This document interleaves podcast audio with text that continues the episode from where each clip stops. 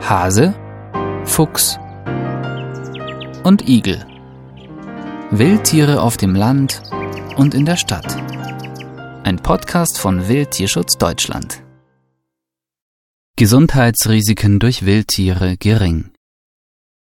In Mitteleuropa gibt es keine durch Füchse oder Waschbären übertragenen Krankheiten, die ein nennenswertes Gesundheitsrisiko für den Menschen darstellen. Es sind fast ausschließlich Jagdverbände, die immer wieder gegen Fuchs, Waschbär, Marderhund und andere Beutegreifer hetzen. Die oft unsachliche, tendenziöse Kommunikation aus Teilen der Jägerschaft und ihrer Vertreter ist durchsichtig. Sie wollen der weitgehend uninformierten Öffentlichkeit weismachen, dass es erforderlich sei, diese Tiere unter anderem deshalb zu jagen, um gesundheitlichen Schaden vom Menschen abzuwehren. Wie irrsinnig diese Begründung für die Verfolgung von Fuchs und Co. ist, zeigt ein Vergleich der Risiken mit von Mensch zu Mensch übertragenen Viruserkrankungen. In Deutschland sind durch Tiere übertragene Krankheiten, man spricht von Zoonosen, extrem selten. Die vom Fuchs durch einen Bandwurm übertragene alveoläre Echinokokose ist eine meldepflichtige Krankheit und führt gemäß Robert Koch Institut in Deutschland zu etwa 40 Erkrankungen pro Jahr. Das sind etwa so viele Menschen, wie hierzulande durch Jagdwaffen zu Tode kommen. Die Echinokokose ist eine der seltensten Zoonosen in Europa. Dagegen starben in der Grippesaison 2017-2018 allein etwa 25.000 Menschen durch eine Virusgrippe.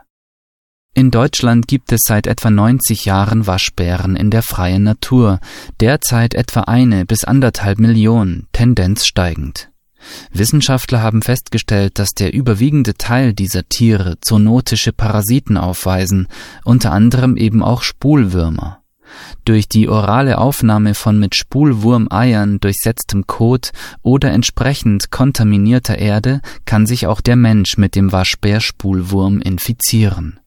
Das passiert aber eher selten, wie wissenschaftliche Studien zum epidemiologischen Risiko des Waschbären in Mitteleuropa oder auch das Niedersächsische Landesamt für Verbraucherschutz und Lebensmittelsicherheit berichten.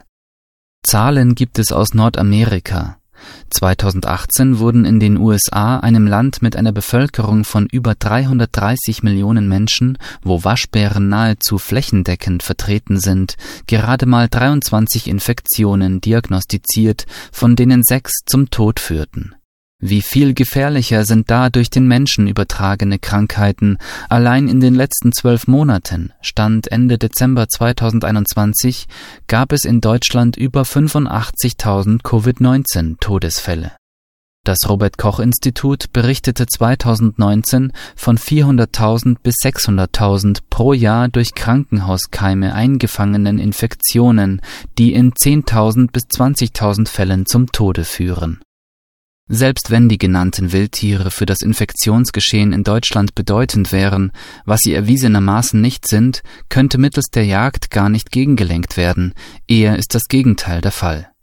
Forschungen auf der einen und Praxisergebnisse auf der anderen Seite, zum Beispiel aus dem seit 2015 fuchsjagdfreien Luxemburg, belegen, dass die Befallsrate mit dem Fuchsbandwurm in intensiv bejagten Fuchsrevieren steigt, wohingegen sie ohne Jagd sinkt.